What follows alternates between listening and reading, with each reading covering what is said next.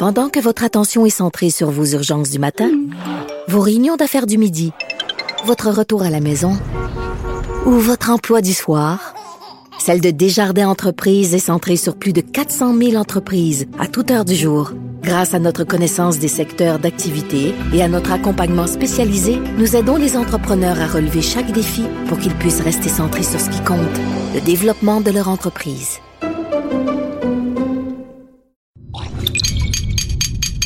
Cube Radio. Il connaît tous les dessous de la politique. L'économie, la santé, le transport. Chef du bureau d'enquête de l'Assemblée nationale. Antoine Robitaille. Là-haut sur la colline. Cube Radio. Ben, sur la colline, aujourd'hui, euh, c'est euh, jour de Conseil des ministres. Et qui dit Conseil des ministres dit entrée et sortie du Conseil des ministres. Et évidemment, beaucoup de questions posées à ces ministres. Euh, et je vais vous dire, jusqu'à maintenant, là, c'est beaucoup de flou. c'est difficile de gouverner, hein? c'est moins simple qu'être dans l'opposition. On s'en rend compte à chaque jour. Je pense que c'est le thème de la semaine.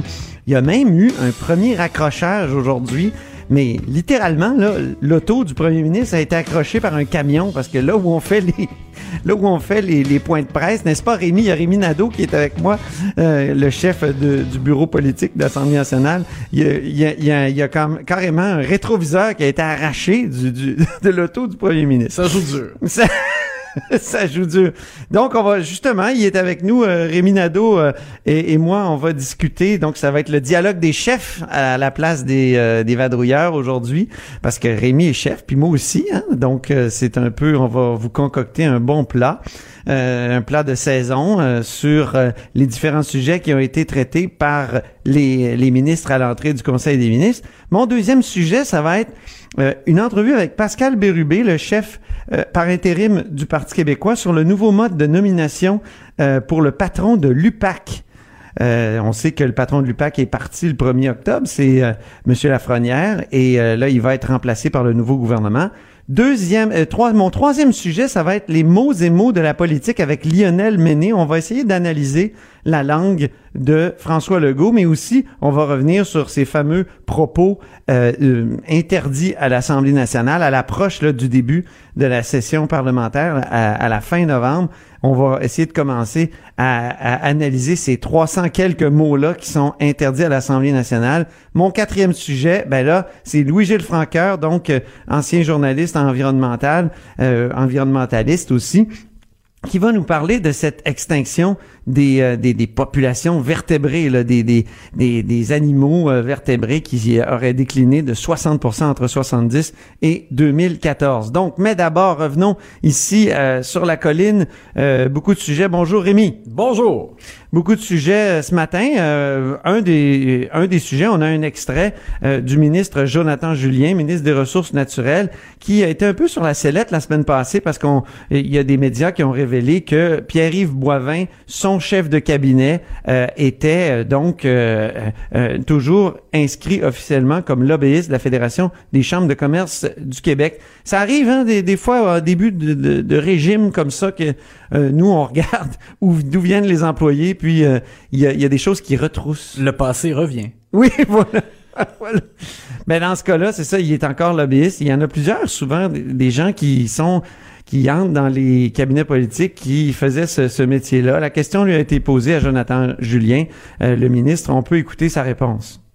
L'opposition officielle demande, le, demande la démission de votre chef de cabinet en raison de ses antécédents de lobbyiste euh, Écoutez, moi je travaille depuis deux semaines avec M. Boivin. Je suis très satisfait. M. Boivin a représenté la Fédération euh, des chambres de commerce du Québec dans plusieurs dossiers, dans le transfert énergétique, dans le, fait qu'on voulait amener en réalité du gaz naturel plutôt que le mazout lourd euh, sur la côte nord, dans des dossiers d'éolien, dans plusieurs dossiers.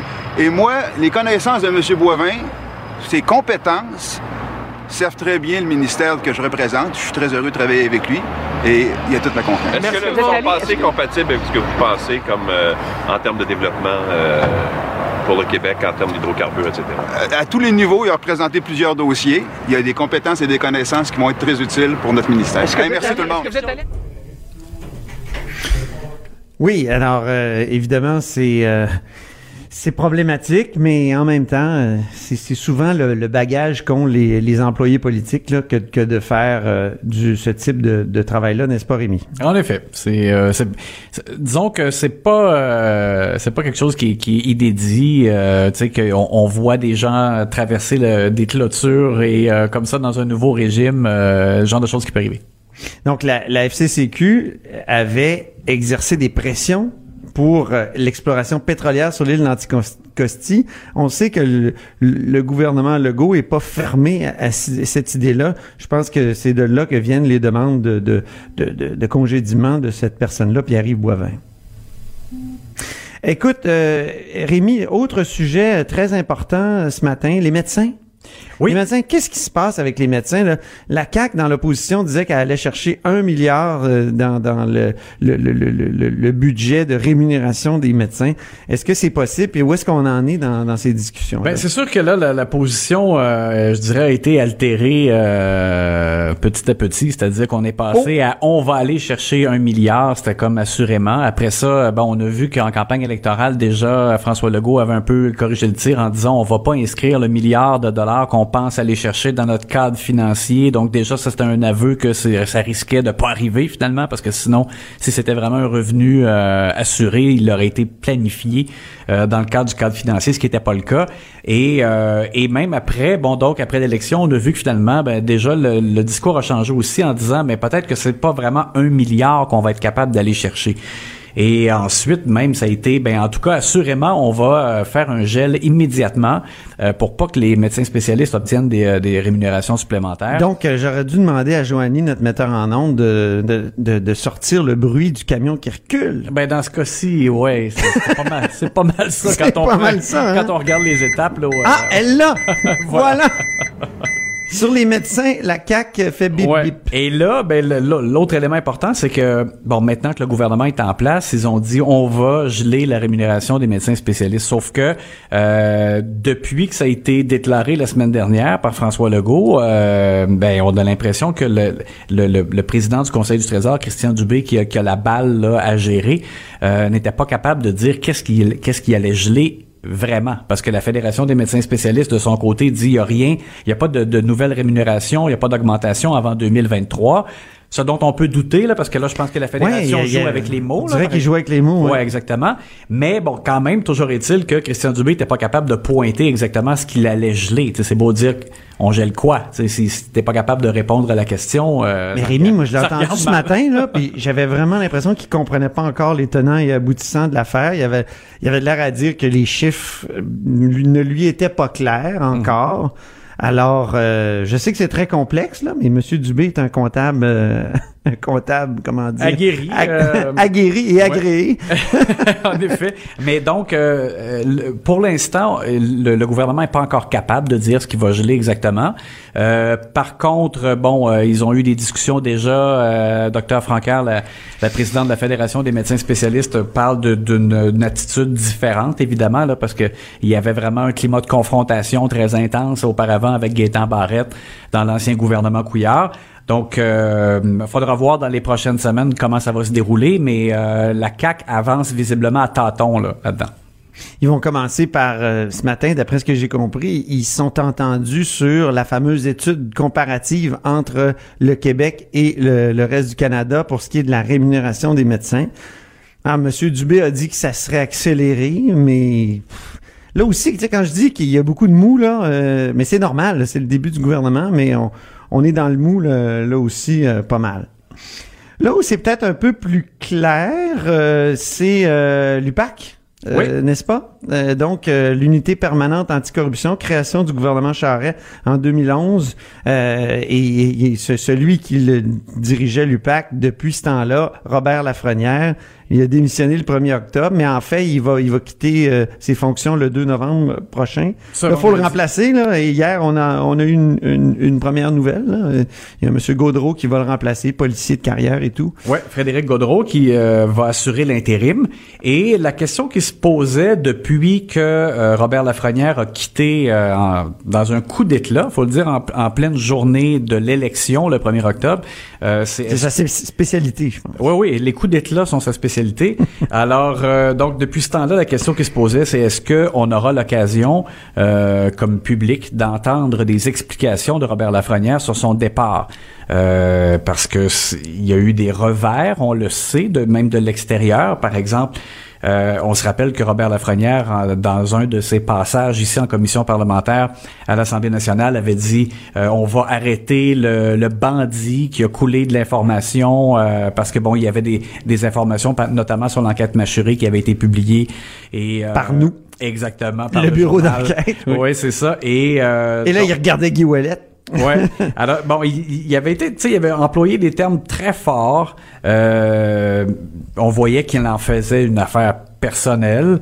Et euh, depuis ce temps, bon, on sait que justement Guy Wallet qui avait été arrêté, le député euh, libéral Guy Wallet qui avait été arrêté, a obtenu gain de cause. Donc, on, a jugé que la saisie de son matériel était illégale. C'est un revers pour l'UPAC, donc c'est un revers pour Robert Lafrenière. Et, euh, et à la suite de ça, donc, il annonce son départ en pleine journée électorale. Donc, on se demandait est-ce qu'on aura l'occasion d'avoir des explications.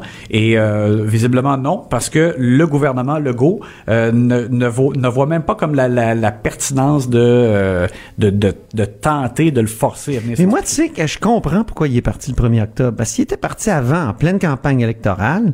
Euh, ça aurait été euh, vraiment étrange. S'il était parti après, ben là, il aurait eu l'air de se faire mettre à la porte par le nouveau gouvernement. Et donc, il, il est comme parti une journée où on avait bien d'autres choses à penser, on votait. Et, et, et euh, là, moi, je comprends quand même pourquoi, pourquoi il a fait ça.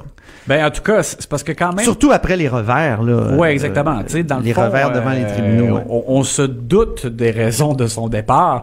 Euh, ça aurait été quand même intéressant d'avoir la chance de l'entendre s'exprimer là-dessus, s'expliquer. Mais en même temps aussi, c'est que de, de ce que je comprends, il y, en a pas l'obligation non plus. Non. Et euh, donc la CAC juge pas euh, important de, de travailler là-dessus. Geneviève Guilbeault, la ministre de la Sécurité publique, ce matin a dit c'est du passé, on se tourne vers l'avenir. Hey Rémi, pour toi, j'ai un souvenir de, de campagne électorale. Ah. Oui, écoutons ce souvenir. C'est Philippe Couillard qui parle. Qui est questionné, en fait. Dragon, François Lambert qui a déjà dit qu'on pouvait nourrir un adulte et deux ados pour moins de 75 par semaine, vous vous en souvenez. Selon vous, est-ce que c'est réaliste? Je penserais que oui. À 75 pièces Ouais, mais enfin, ben, par contre, les menus seront pas très variés, là.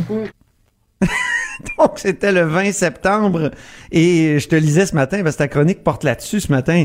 Et il y a plusieurs libéraux qui pensent que c'est ça qui les a coulés, en tout cas qui a fini de les couler. Exactement, fini de l'écouler. Euh, ou euh, j'employais l'expression le dernier clou dans le cercueil. Tu sais, les libéraux sont conscients que euh, ils avaient le poids de l'usure sur eux, tu sais, d'avoir gouverné pendant 15 ans euh, presque sans interruption, et que le- les partis d'opposition avaient aussi comme bien cadré l'image un peu condescendante de Philippe Couillard. Bon, ça c'était déjà Donneur de leçons. donneur de leçons. Donc, c'était- Legault. C'était déjà là, sauf que euh, ils estimaient qu'ils avaient fait un bon début de campagne et euh, la- CAQ avait baissé dans les sondages, tu te rappelles, en début de, de campagne aussi, euh, quand François Legault s'est en- entremêlé Eh oui. dans ses lacets de bottines avec euh, le processus d'expulsion éventuelle euh, des, des immigrants. Donc, il, il- il se disait, non, ça aurait dû fonctionner, mais vraiment avec le recul, parce que là, la poussière est retombée, ça fait presque un mois que l'élection est, est passée, euh, on juge que cette déclaration-là a vraiment été comme le, le, le coup fatal. Je te dis, avant cette déclaration-là, moi, j'étais sur l'autobus libéral. Et euh, on sentait les libéraux confiants. Là. On se disait, oh, François Legault est en train de se, se planter. Il y a même un conseiller qui m'avait dit, écoute, on finit toujours par gagner. J'avais dit qu'il ouais. était un petit peu arrogant. Puis, Mais là, ça a tout a changé avec ce, cette Exactement. affaire. Puis ce qu'on m'a raconté de différentes sources, c'est un peu comme comment ça s'est passé. Puis tu sais, Monsieur Couillard revenait d'un d'un voyage en avion d'Abitibi. Il y avait il y avait de la fatigue dans l'air et ils étaient préoccupés aussi par la préparation du débat à TVA qui était important. Et malgré tout, ils ont accepté de, que, que Monsieur Couillard ait donné une entrevue à la radio, euh, ben, ce qu'on vient d'entendre, à Énergie à Montréal, parce que pour eux c'était une entrevue complaisante. C'était c'était une occasion de montrer Monsieur Couillard sous un jour plus favorable, tu sais, plus léger. Euh, puis il est tombé là-dedans. Et parce que même si l'animateur dans la question disait euh, François Lambert a déclaré que Tu nous révèles que, M. Couillard savait même pas c'était qui. je savais pas c'était qui, tu sais. Donc c'est sûr que tu Il aurait pu penser que c'était un expert en, en épicerie. Ben, et, et donc, ce qu'on me dit, c'est que M. Couillard, lui, a comme juste répondu mathématiquement. Tu sais, si tu prends 75 dollars, est-ce que tu peux y arriver? Mais, tu sais, ce que, ce que tout ça sous-entendait, c'est que M. Lambert, lui, c'est l'ancien dragon, c'est Oui, un homme oui. d'affaires, c'est quelqu'un de prospère. Et, et quand il avait fait cette déclaration-là, François Lambert, ben, ça avait été perçu par la population en général, par quelqu'un qui veut justement donner, donner la leçon aux plus pauvres, puis dire, hey, vous êtes capable de vous arranger? Moi, je suis capable, tu sais. Euh, et, et donc, M. Couillard, lui, avait pas conscience de ça. Il avait pas comme cette référence-là. Et il a répondu un peu comme si c'était juste une question de mathématiques. Et, euh, et après, donc, même quand ses proches lui ont dit c'est catastrophique, c'est, c'est, c'est, c'est- c'est terrible pour nous. Lui, il comprenait même pas. Tu sais, il a dit euh, à des gens, je- qu'est-ce qui est, qu'est-ce qu'il y a de pas correct dans ce que j'ai dit. Tu sais. Alors, euh, Il a essayé de se reprendre, mais ça n'a pas tellement euh, non, c'est fonctionné. trop tard, effectivement. Ben, on peut lire ta chronique euh, de ce matin là-dessus où il y a encore plus de détails. Merci beaucoup, Rémi Nadeau, chef du bureau parlementaire à l'Assemblée nationale. Et euh, donc, à, à bientôt, Merci. peut-être. De 13 à 14, Là-haut sur la colline. la politique autrement dite. Cube Radio.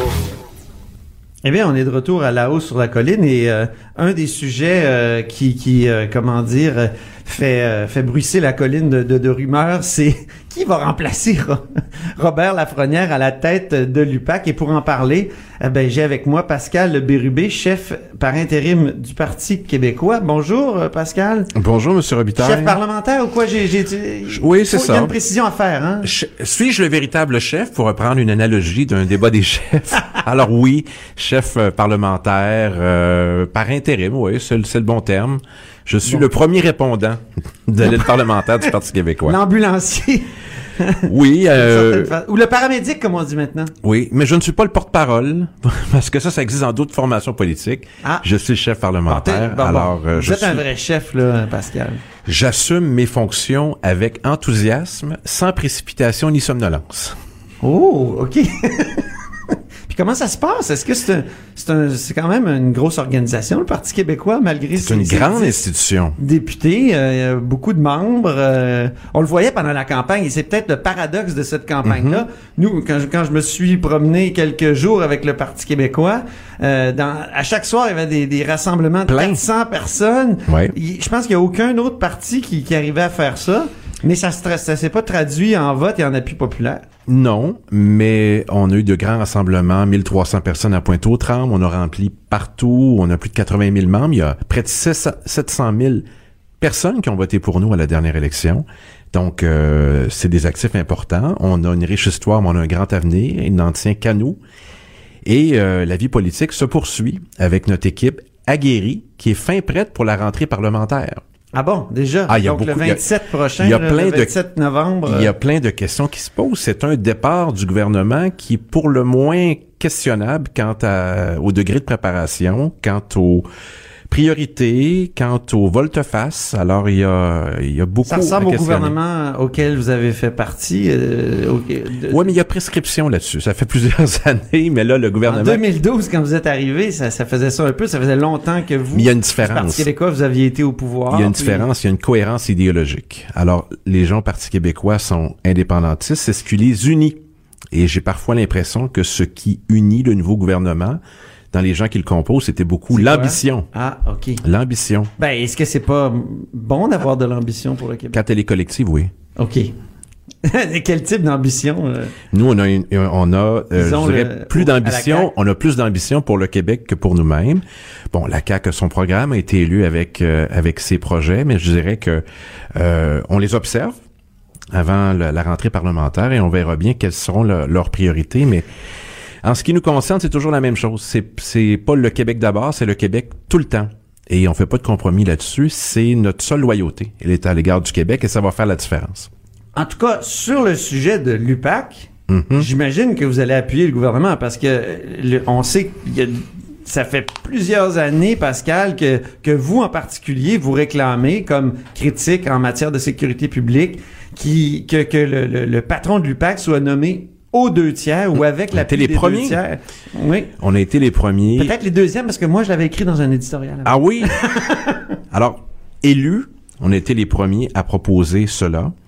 Euh, Stéphane Bergeron à l'époque de la création de l'UPAC et je l'ai fait moi le 2 novembre 2015 à l'émission Deux hommes en or avec Patrick Lagacé. OK. Alors je m'en souviens, j'avais proposé pour l'UPAC, ça a été repris par le gouvernement, c'était repris par Québec solidaire, tant mieux, les bonnes idées méritent d'être partagées et appliquées.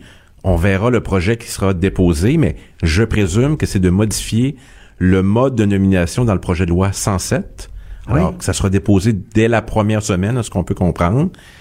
Mais il y a d'autres questions qui se posent. Et j'en, Par exemple? ben, qui va euh, faire la sélection des candidats, candidates potentiels? Est-ce que c'est les emplois supérieurs? Est-ce que c'est le comité indépendant présidé par M. Corbeau? Est-ce que c'est le cabinet de la ministre? Euh, Il y a déjà un comité qui est prévu à l'article 5 de la loi. Hein? Euh, ouais, mais c'est, c'est pas comité clair. de sélection formé pour la circonstance. Ouais. Après ça, le commissaire doit notamment satisfaire aux conditions. Euh, euh, donc, il y a de- déjà un- un- quelque, quelque chose de prévu. Pensez, Ouais. Pensez-vous que ça, ça va changer? On, sait- on ne connaît pas l'intention de la législateur. Alors, j'ai entendu euh, la ministre ce matin nous indiquer que c'était une priorité, soit. Alors, on prendra acte lorsqu'il y aura un projet de loi. On peut pas s'avancer davantage pour l'instant. Mais comme ça prend l'assentiment des deux tiers, et, et- et l'objectif, c'est de faire en sorte que ça soit pas l'unique parti au pouvoir qui choisit la personne. Mhm. Alors, j'imagine qu'il y aura des échanges entre les bureaux des chefs respectifs pour qu'on ait une personne totalement indépendante. Puis là, cette philosophie-là euh, va être élargie à- au directeur général de la Sûreté Oui. du Québec. On sait qu'à chaque changement de gouvernement, il y avait un changement à la tête de la SQ, y compris quand vous êtes arrivé en 2012. Mm-hmm. Euh, et aussi du DPCP, du directeur des poursuites criminelles et pénales. Donc, ça fait ça fait beaucoup de monde. Est-ce que, est-ce que, est-ce que les parlementaires vont avoir le temps de... On le fait. On le fait cette année avec euh, la présidente de la Commission des droits de la personne et de la jeunesse. Ouais. Alors, euh, c'est une nomination aux deux tiers. On a procédé à sa nomination. C'était au début de l'année, si je me trompe pas. Et on le fait pour d'autres institutions. Alors, pourquoi pas? Pourquoi c'est important, ça? Dans le fond... Dans le cas de l'UPAC, Ouais. pour s'assurer qu'il y a une totale indépendance du gouvernement, que ce soit pas le, le commissaire nommé par un gouvernement qui enquête sur ce gouvernement. Et c'était le cas avec le gouvernement sortant. Est-ce que c'est pas le verre dans la pomme depuis le début de, de l'UPAC? Moi, je me souviens, j'avais posé la question lorsque Lafrenière avait été nommée. Euh, Êtes-vous indépendant? Tu sais, D'une certaine façon, pourquoi pas? euh, et, et, et lui, il se disait indépendant. D'une certaine façon, il a posé des gestes Il d'indépendance. plaçait son indépendance en disant si j'ai un corps de police, je vais être indépendant. Oui. Mais ça, ça- Il ça- a obtenu ça- son corps de police. Oui, mais ça change pas la nature de la relation avec le gouvernement. C'est lui qui nomme, c'est lui qui euh, renomme. C'est ce qui s'est passé. Alors, pour la prochaine personne, j'espère qu'on sera consulté, qu'on aura idéalement l'unanimité et qu'il n'y aura plus aucun doute. Et pour euh, ce qui est de la vérité sur les années Charret, pensez-vous qu'il est trop tard? Que, que finalement, le, Il le- n'est jamais trop tard pour euh, pour la vérité, mais l'important c'est que les euh, enquêtes puissent euh, se poursuivre et qu'à terme, soit on, on indique ben il n'y a pas moyen euh, d'aller de l'avant, ou qu'il y aura quelque chose, puis là on n'a pas besoin de le savoir d'avance. Ça c'est la prérogative évidemment de la séparation des pouvoirs des policiers, mais l'important c'est qu'on ait confiance en cette institution. Je pense que c'est c'est ça qui qui est le plus important. Donc, votre, votre confiance dépend de la manière dont il va être nommé, puis dépend des... de la personne, Des euh, euh, de la façon dont il va être nommé, euh, du climat également, parce qu'on a appris beaucoup de choses dans les dernières années sur le climat de travail, sur l'administration interne. Ça enlève pas, je dirais, les états de service exceptionnels de M. Lafrenière dans le domaine de la police. Vous m'avez Mhm. pas entendu souvent le dire, je vais le dire. Ben oui. Euh, c'est quelqu'un Vous de... m'étonnez, là, parce Ben, que- il y, a une- il y a une feuille de route très, très impressionnante comme, comme policier. Il a été sous-ministre également. Mais pour ce qui est de la partie UPAC, dans bien des cas, si on avait répondu aux questions au moment où on les posait, s'il était venu de lui-même lorsqu'on le demandait, je pense que ça aurait pu régler beaucoup des enjeux de perception qu'on avait. Est-ce qu'il devrait venir s'expliquer sur son On départ précipité le, le 1er octobre? On le souhaite, mais je nourris pas beaucoup d'espoir parce que j'ai entendu la ministre ce matin dire qu'elle était tournée vers l'avant, une façon habile de dire que euh, elle souhaite pas nécessairement qu'on revienne sur ces enjeux-là, ce qui fait en sorte qu'elle est pas tellement différente du gouvernement précédent à cet égard. Bien, ben merci beaucoup euh, Pascal Bérubé, donc euh, chef. euh, Oui, je suis heureux d'être à Cube Radio. Ça Oui. me rappelle mes années de radio étudiante. Ah ben oui, hein, c'est vrai. Les, les, Il y a un côté artisanal. les murs jaunes, les euh, la salle. Les lieux, mais pas, mais pas l'animation, pas les professionnels qui sont devant nous. Exactement. Et les super micros qu'on a. Des fois qu'on entend, regarde. Boum. Ouais. Moi, j'ai l'application sur mon téléphone, je peux vous le prouver. Là. Je Oui. vous écoute régulièrement. Ah oui? Ben oui, regardez. Bon, Bon, formidable. c'est pas très radiophonique de dire ça, mais D'ailleurs, vous pouvez pas venir comme invité si vous avez pas l'application. c'est la, Oui, la condition. C'est la condition, oui. J'avais vérifié euh, Bon, avec euh, Laurie. j'avais retiré Laurie, euh, les autres membres de mon, de mon caucus. Merci de, de Laurie. Comtois aussi, je vois. Donc, euh, Vous connaissez Laurie. Comtois? bien sûr, bien sûr. La directrice de cabinet. Exactement. Ben, je vous remercie beaucoup parce que, et, et je vous invite à écouter le prochain segment avec Lionel Menet, qui est linguiste, et on, on va faire un peu les mots et mots de la politique. Les expressions à on, on essaie d'inaugurer une nouvelle euh, chronique sur euh, les, euh, le langage politique et donc, ça- Des ça- expressions, ça comme, des expressions comme au niveau de à proscrire. Ben oui, le, le- ben en fait, on, on va euh, puis là, il faut, faut terminer. Oui, oui, je m'en vais. Le, on va analyser le mot agile, qui est un, qui est quand même un, un mot qui a été utilisé par François Legault et qui est un mot à la mode. Intéressant. Donc après la pause, euh, Lionel, merci, Lionel Menet et merci beaucoup euh, Pascal Bérubé. Merci. Merci Laurie Comtois aussi de votre présence. Là-haut sur la colline. Une entrée privilégiée dans le Parlement. 13h, 14h. Cube Radio. On est de retour à la haut sur la colline euh, et euh, on va discuter de langue, euh, de, de langue politique avec euh, mon ami Lionel Menet. Bonjour Lionel Menet. Bonjour Antoine. Lion- Lionel est, est linguiste, il a enseigné très longtemps à l'Université Laval, il est auteur de plusieurs livres sur la langue, la- notamment la, la spécificité du français québécois. C'est pas une, une langue à part, le français Non, non, québécois. Ça, c'est votre français thèse. québécois, c'est du français. C'est ça, c'est du français, parce qu'il y a, il y, y a- bien des gens ici au Québec qui disent Oui. que c'est une langue à part. Donc, euh, lorsqu'on parle québécois et français, qu'on est bilingue, et c'est pas, c'est vraiment pas votre thèse, hein? non, pas du tout. C'est ça. Donc, euh, dans, dans- dans ses livres, notamment le dictionnaire québécois-français, euh, il, il analyse les, les spécificités du, du français québécois. Et là, je veux qu'il m'aide à comprendre notre langue politique, à mieux comprendre notre langue politique. Donc, c'est une chronique euh, mots et mots de la politique qu'on in- on inaugure aujourd'hui. J'espère qu'il y aura le temps de, de revenir, cher Lionel. Et commençons par les discours de François Legault. Alors, aujourd'hui, je lui ai demandé trois choses. Euh, outre les discours de François Legault, les, on, on va se pencher sur les, la liste des propos non parlementaires. Ça, c'est les propos qui, au fil du temps, depuis les années 80, ont été interdits par différents présidents ou vice-présidents de l'Assemblée nationale directement sur le trône, là, lorsqu'ils disent ah, ça, on n'a pas le droit de dire ça, retirez vos propos. Ça va dans un grand lexique et c'est un lexique qui est euh, très drôle et parfois surprenant parce que c'est totalement arbitraire comme décision. Puis on finit, on, on- on va aussi parler d'un mot à la mode. On va essayer d'analyser un mot à la, à la mode. Alors, D'abord, parlons des deux discours de François Legault. Il en a prononcé deux il y a deux semaines. D'abord, le discours euh, de, de l'assermentation de, de son équipe parlementaire, donc de tous ses, ses 74 députés. Euh, et ensuite, un autre euh, discours important après l'assermentation du Conseil des ministres. Et, qu'est-ce qui vous a frappé, Lionel, dans ces, dans ces deux discours-là? Effectivement, j'ai relu attentivement euh, ces deux discours. D'ailleurs, c'est intéressant de le voir sur papier. C'est déjà l'impression différente que lorsqu'on l'écoute. Euh, Ce qui m'a frappé le plus, en fait, c'est le ton familier. Ah oui, Le hein? ton familier de, ce- de ces deux discours, qui, à mon avis, sont en rapport direct avec euh, une pratique politique, euh, du moins celle qui est annoncée, n'est-ce pas? C'est-à-dire une pratique qui se veut être proche des gens. D'ailleurs, dans, dans les discours, dans les deux discours, euh, l'adjectif proche, proche arrive très fréquemment, proximité et proche.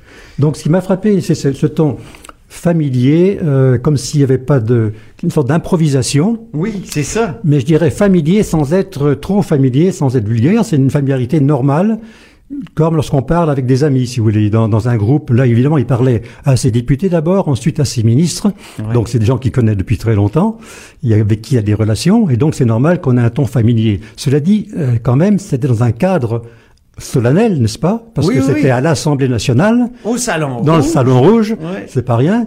Et, et en plus, dans des, pour une cérémonie solennelle aussi, la sermentation. Donc, euh, on pouvait penser qu'il y a un petit hiatus peut-être entre les deux, mais pas du tout, parce que je crois que ça tient aussi beaucoup à la personnalité de François de Gaulle, je pense, qui, qui finalement apparaît comme un homme chaleureux et, Je pense direct. qu'il veut marquer le contraste avec l'administration précédente, c'est-à-dire le, le gouvernement précédent, celui de M. Couillard, puis le style de Couillard, à qui il a beaucoup reproché d'être donneur de leçons, d'être hautain, tout ça. Là, lui, il dit non, et on va gouverner, et là, je le cite, dans un esprit de proximité, d'humanité et d'ouverture. Il y a presque d'humilité d'ailleurs en un sens Oui, par a- rapport à, à, à l'autre pratique politique qu'on a connue, une sorte d'humilité en disant euh, nous ne sommes que les représentants du peuple, nous sommes les représentants du peuple et donc nous, devons- nous devons être proches de ces gens-là. Et donc c'est ça qui m'a frappé le plus. Et, et comme il s'agit d'un langage familier, euh, il y a des termes familiers qui apparaissent dans ce discours, oui. qui sont parfois des fois un petit peu étonnants, mais pas, le mais pas choquants. pense. Non, c'est ça. Je a- me suis amusé à regarder, par exemple, il emploie beaucoup euh, le mot donc. Oui. Normalement, le mot donc, c'est une conséquence, n'est-ce pas? Donc, ça vient après quelque chose. Or, dans le discours de la sermentation des ministres, il commence par donc, messieurs les députés. C'est ça. Comme si, euh, alors qu'il a été présenté avant en disant le Premier ministre va parler, il dit donc. Donc c'est assez, enfin je, oui, je reprends le donc moi, Ben oui. c'est assez étonnant. C'est comme s'il était dans l'action en fait. Autrement dit, il, il y avait eu un avant et puis le donc arrive avec la présentation des futurs ministres. Il y en a plein de donc. Alors il y en a j'en ai 22 calculé, dans... j'en ai calculé 22. Oui, hein, c'est ça. Dans un discours relativement bref quand même. Donc il y a les donc, il y a aussi les un. On peut écouter un 1 d'ailleurs. On a, on a un extrait de- du discours euh, lorsqu'il parle de, de sa fierté d'avoir fait lire des femmes. Il fait un beau 1 en disant aux hommes de se lever. Écoutons-le. Ma fierté aussi, c'est de constituer le gouvernement qui a fait élire le plus grand nombre de femmes dans toute l'histoire du Québec. Dans toute l'histoire du Québec. Oui. Ouais, levez-vous les hommes, là. Hein? Hein? Levez-vous les hommes, là. Hein? Il y en Donc a euh, beaucoup de beaucoup hein de aussi, donc, hein. beaucoup de da, j'en ai compté- compté 10 dans ce discours-là. OK. Et puis il y a beaucoup de là aussi, le fameux là, n'est-ce pas, qui se dit beaucoup au Québec. Oui. Et, et qu'on attribue en général au, Mais lac, la Saint-Jean, mais qui se dit partout en Mais fait. qui se dit dans le reste de la francophonie Oui, aussi, mais là. pas. En fait, ce là ici au Québec, c'est comme un, un ponctueur de phrases, n'est-ce pas. C'est comme un point à l'oral, n'est-ce pas Euh, Alors, euh, Et dans le reste de la francophonie, ça disons dans aussi. toutes les régions francophonie, il y a ce genre de mots. Par exemple, actuellement en France, c'est voilà. n'est-ce pas On peut pas faire une France sans dire voilà, Euh, Ah oui. voilà, voilà, Du coup. voilà, du coup, voilà. Du coup. oui. Ah oui, c'est vrai. Alors, au Québec, c'est là. Et au lac Saint-Jean, c'est là, là. Moi, je donc- dirais même lao lao. L'accent aussi, bon, je peux Oui. pas le, je peux pas le prendre. Euh, alors voilà, donc 22 emplois de donc, 10 emplois de 1 et 9 emplois de là. Ça fait beaucoup. Oui. Mais c'est parce que en fait, il communique spontanément, enfin, pas vraiment spontanément, parce qu'il a dû penser quand même à son discours Oui, avant. puis là, je- moi, Et j'y puis, moi, avait- j'y il avait- étais. Étais, mais il était vraiment derrière un, un lutrin avec un, un Voilà. texte écrit, mais il voulait pas le lire seulement parce que, évidemment, quand on lit un texte, on se coupe un peu de, Voilà. de- Et effectivement, je pense qui- que la fonction de ces mots-là, c'est de, de, de créer un lien avec euh, les, les auditeurs, n'est-ce pas? Exactement. Et donc, c'est très bien. Euh, par ailleurs, euh, il y a d'autres termes qui sont très familiers dans, dans, dans, dans, ce, ce texte, dans ces textes. Euh, familier, mais encore une fois, jamais vulgaire. En fait, familier et je dirais Oui. un peu normal dans français québécois courant. Oui, oui. Par exemple, il va dire à propos de d'un de ses plus fidèles militants, euh, Martin Koskinen. C'est même, un- c'est même son chef de cabinet Son chef de très cabinet longtemps. Martin Koskinen. Il dit, il va me chicaner. Il va me chicaner. Bon. Ça, c'est très, très québécois. Ah pas? Oui, il va me ah chicaner, oui. il va me disputer. Bon. Euh, il dit aussi, je suis fier, vous avez embarqué avec moi. Mais diriez-vous que c'est erroné, non? Non, du tout. Non, non, du tout. C'est- c'est en contexte. Alors, c'est le contexte qui est peut-être un petit peu étonnant parce qu'encore une fois, on est à l'Assemblée nationale, on est à- dans le salon rouge. euh, C'est ça. Mais, mais c'est bon enfant, je dirais. C'est bon enfant. oui, oui. C'est c'est plutôt sympathique. Il dit aussi euh, mal pris. Oui, mal pris. Ça, c'est intéressant parce que c'est quand même euh, assez familier, mais ça, ça montre bien euh, son intérêt pour les gens les plus démunis, comme il dit d'ailleurs plus tard dans un autre discours, il dit les plus démunis. Vous voyez, il dit- il dit mal pris d'un côté, puis il dit les plus démunis de l'autre. Il y a vraiment deux niveaux de langue, et c'est quand même, je trouve, assez intéressant. Et puis il dit aussi... Donc, le, le- le plus démuni, il doit être carrément dans le texte, alors que le mal pris, c'est dans, si je me souviens bien, c'est dans deux, dans deux discours différents. Ah, dans un discours, je crois que c'est le premier, il dit les plus mal pris, au, je crois député, à sauf Ouais, erreur, ouais. hein.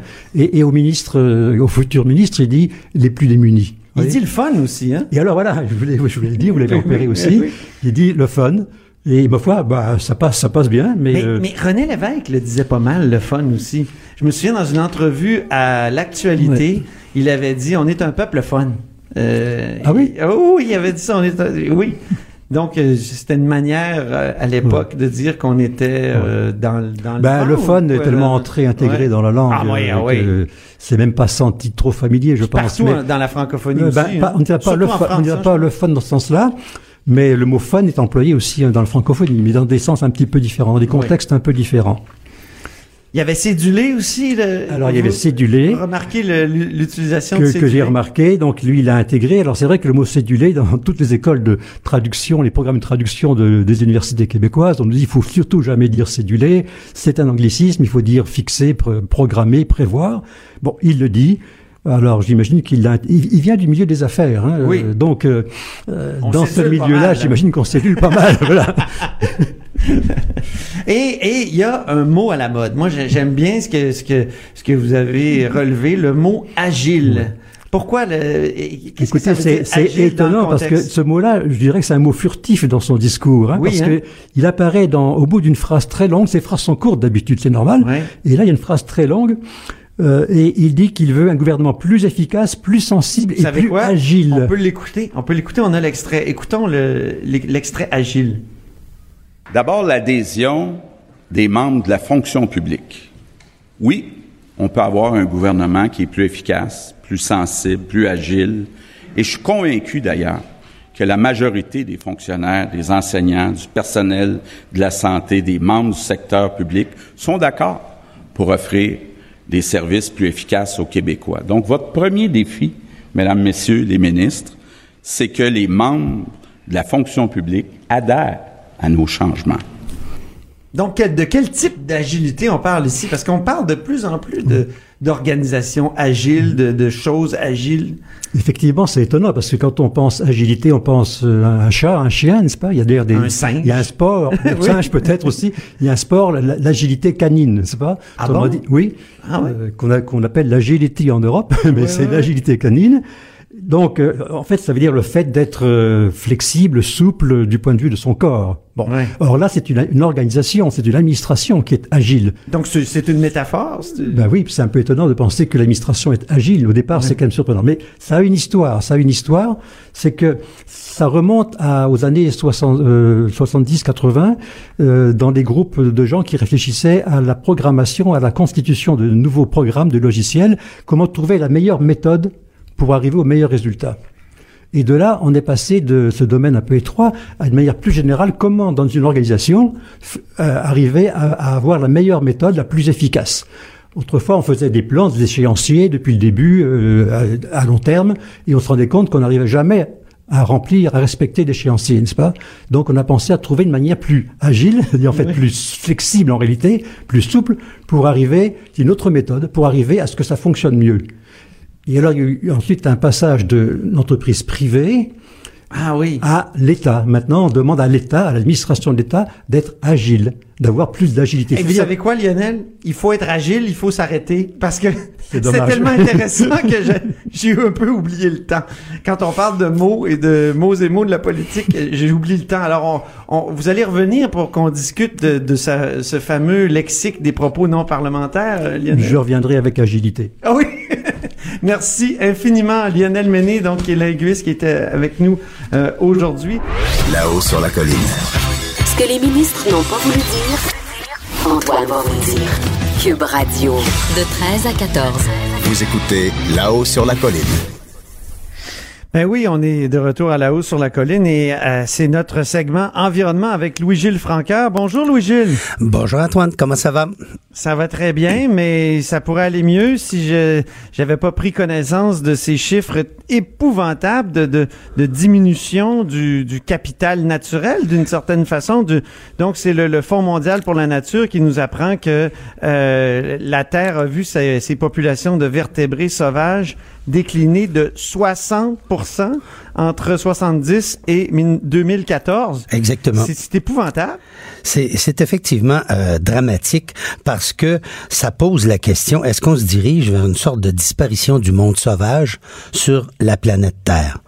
Alors, euh, quand on regarde les facteurs qui jouent, c'est-à-dire la dégradation puis la perte des habitats de, des animaux sauvages euh, à cause de la surexploitation des forêts, des ressources naturelles, des cours d'eau, l'introduction d'espèces invasives qui parfois deviennent concurrentes aux espèces sauvages naturellement la Mhm. pollution, le réchauffement climatique, eh bien évidemment, il n'y a pas de phénomène là-dedans qui semble en voie de se résorber. On est devant, au contraire, une accélération. Je lisais une étude qui disait que, pardon, 25 on- on- il nous reste plus que 25% des terres intouchées sur la planète. Et Ah oui. c'est-à-dire qu'on a modifié 75% des milieux naturels. On les a altérés dans bien des cas au dépens évidemment des espèces qui y vivaient. Et ce qui est prévu, si la tendance se maintient, même avec les mesures qu'on a prises euh, jusqu'à un certain point, c'est qu'en 2050, il restera 10% des espèces euh, sauvages sur la planète parce que il restera que, ça de terre vierge. Qu'est-ce qu'on entend par espèce sauvage ici, là, exactement, Louis-Gilles? Ben écoutez, ça va de euh, de la comment dire euh, du loup euh, au, au castor, en passant par les tigres, les éléphants. Euh, c'est tous les mammifères. Vous, vous mettez là-dedans les mammifères marins, euh, les les bélugas, les baleines bleues, etc. La liste serait très longue. Voyez-vous, dans, dans le cadre de l'inventaire qu'ils ont fait, ils ont suivi le 4000 espèces dans les 50 dernières années et ça sur 16 000 populations animales. Alors ça vous donne une idée, donc en moyenne 4 sites d'inventaire par espèce. Alors on voit que la détérioration est universelle et touche tous les grands, les grands écosystèmes. Moins en Amérique du Nord, beaucoup plus en Asie et en, en Afrique, oui, parce que le 60 c'est une moyenne.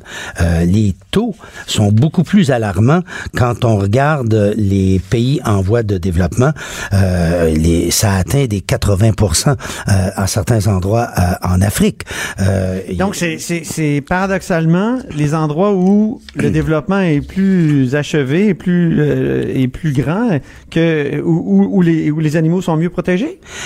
Ben, c'est-à-dire que nous, on consomme beaucoup et une grosse partie des matières qu'on importe de ces pays-là exige de frapper fort dans les écosystèmes. On installe des mines à des endroits invraisemblables, dans des milieux d'une, même où il y a des espèces menacées. C'est ce qui fait que les tropiques, l'Amérique du Sud et l'Amérique centrale enregistrent les déclins les plus importants et autres, la perte atteint 89% c'est-à-dire près de 90% par rapport à 70. Puis avec le nouveau président qui vient d'entrer en service Brésil? euh, au Brésil, lui il a dit la forêt de l'Amazonie là, désolé les bébites qu'il y a là-dedans là, ils vont se tasser nous autres, on est là pour travailler pour faire de l'élevage. Alors, Il a dit, il a dit ça de même, Louis-Gilles? À peu, à peu Les près, à peu près aussi carré. portugais. Non, non, il a pas utilisé le terme les bébites. Je parle pas le portugais, je peux pas vous le dire.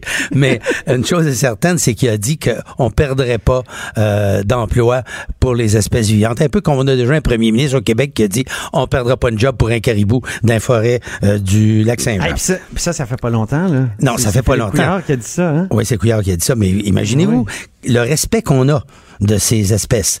Alors, donc, on participe, nous aussi, euh, au phénomène. Je vous donne des exemples. Euh, au Québec, là, par exemple, euh, le...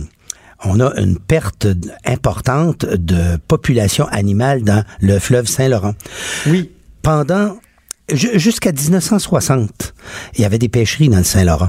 Et les, si vous regardez les chiffres sur les débarquements, là, les, les quantités de poissons prises, même si le Québec, à cause du canal de la Chine, où était la deuxième principale zone de sidérurgie en Amérique du Nord, donc Oui, on, cra- ça- on crachait des, de, des de toxiques de dans le pollution, fleuve, ouais. arsenic, cuivre, etc. Et ça pendant 150 ans, là. Puis il n'y avait pas de normes environnementales. Et pourtant, les résultats de la pêche se maintenaient. On creuse la voie maritime du Saint-Laurent, 80% des populations du fleuve Saint-Laurent chutent en 5 ans. Oh, OK. Et c'est parce que tout le, le courant est concentré dans le centre, puis les, Ben oui. les rives s'envasent et il y a plus de possibilité pour les poissons de se de, de faire de, de la fraye, d'avoir des sites d'alvinage. Tout est embourbé dans des sédiments. Alors, donc, on a atrophié le, fleuve. Il a- puis d'ailleurs, il oui. va falloir surveiller le prochain gouvernement parce que là, le ministère des Transports Il vient de... n'avait pas l'air d'être fermé, euh, ça, hein? euh, Non, mais le ministère, le- il, il Oui. vient de lancer un appel d'offres pour voir si on pourrait pas creuser davantage. Ça, moi, je calcule, puis ça, c'est Pierre Puis En Danseau. plus, la CAQ est favorable à un projet Saint-Laurent, donc euh, j'imagine que Exact. ça implique davantage de circulation de, de grands bateaux. Mais euh, on pourrait faire de la circulation maritime avec beaucoup moins pardon, à beaucoup moins d'impact si on faisait du batelage, si on faisait des plus petits navires, si on utilisait des barges pour être capable de traverser les écluses puis se rendre au Grand Lac. Les ingénieurs des États-Unis ont, fait un modèle de ce qui Ah bon? pourrait être la circulation fluviale de l'avenir et ça ne suppose pas d'agrandir le port de Montréal puis de Québec. Ça suppose de dire les plus gros bateaux à cette île, le- les moyennes tailles à Québec, les plus petits à Montréal. Et si on fait une répartition intelligente puis qu'on met le matériel sur des trains, eh bien à ce moment-là, on est capable de s'en aller partout en Amérique du Nord. Et puis nous autres, nos, nos ports seraient complémentaires. On, Mais- évi- on oui. éviterait un creusage supplémentaire de euh, par rapport à ce que Pierre Dansereau, quand, à- quand il était de son vivant, c'était un bon ami, on se voyait souvent. il, Ben me disait, oui. il me disait la disparition des espèces fluviales. Pierre Dansereau, le biologiste, hein, il était Ouais, c'est- notre plus, ouais, ouais, c'est le- notre plus grand biologiste là. Ben il oui. était connu internationalement. C'est un des, des grands apôtres de la gestion environnementale contemporaine. Et il disait lui, cette catastrophe là, c'est la pire de toutes les catastrophes environnementales du Québec, avec l'artificialisation des petits cours d'eau par le ministère oui. de l'Agriculture. On, on creuse les cours d'eau qui s'en vont un petit peu tout croche, tu sais. La nature a fait ça un peu idiotement, là, pour certains. Et puis, ils disent, on va creuser ça à pépine bien droite, là, avec des berges à 45 degrés. Évidemment, ça devient un canal. Il n'y a plus de vie aquatique là-dedans. Et ça, on a fait cinq, on a tué 50 000 kilomètres de cours d'eau de cette façon au Québec. Et on n'a rien restauré véritablement là-dedans. Et ça, Pierre Danseau disait, c'est l'interface entre la Terre et l'eau. C'est le milieu, c'est le lieu d'échange qui où les espèces se reproduisent et nourrissent le fleuve dans ses populations. Alors, lui, il disait, c'est la plus grosse catastrophe environnementale, puis personne n'en est conscient au Québec. Et là, Hey, on, veut, on veut une continuer. question. Donc, on participe à ce mouvement-là, voyez-vous? J'ai un peu une question piège pour toi. Je sais que tu t'en vas à la chasse euh, au chevreuil. Oui. Puis là, tu viens nous parler de la disparition des espèces, puis tu, tu vas aller tuer des chevreuils. Est-ce qu'il n'y a pas une contradiction? Une con- ah ben, on pourrait dire qu'il y a une contradiction apparente. En fait, en fait, les, les espèces qui sont Je connais la réponse, hein? Tu sais que je te tire la... la, la- Oui, oui, je sais que tu me tires la pipe, mais elle mérite d'être expliquée parce que beaucoup de gens se la posent effectivement. Mais en Amérique du Nord, et c'est pas partout pareil dans le monde, euh, on a encore, nous, de grands terrains vierges, euh, dans- on a encore des forêts en santé sur de vastes territoires, et on a surtout des politiques intéressantes qui passent par la gestion des cheptels par la chasse. Alors, nous, aujourd'hui, on récolte à peu près ce qui était la population de chevreuils au Québec dans les années 70. Imaginez-vous, on ramasse entre 40 et 60 000 chevreuils selon les années. Puis c'était ça, la population de chevreuils dans les années 70. Comment est-ce qu'on a... Autrement dit, Louis, comment est-ce qu'on faudrait est se mettre à chasser à peu près toutes- toutes les espèces comme ça. Il y aurait un lobby des chasseurs, puis on protégerait mieux les espèces. Ben effectivement, parce que les, les chasseurs, ils veulent qu'il y en ait l'année prochaine. Ils prennent, ils poussent les gouvernements, ils investissent dans la restauration des milieux, et ça fait en sorte que en Amérique du Nord, selon un bilan qui avait été fait par le National Geographic, les grandes espèces qui sont chassées sont revenues à la population, à leur population d'origine avant l'arrivée des blancs. Mais seulement, Hey, merci. seulement les Merci espèces chassées. infiniment. Merci in- infiniment. Bonne chasse, Louis-Gilles. Euh, et donc, euh, c'est ainsi que se termine là-haut sur la colline. Merci à l'équipe, Joanie Henry, Alexandre Moranville. Cube Radio.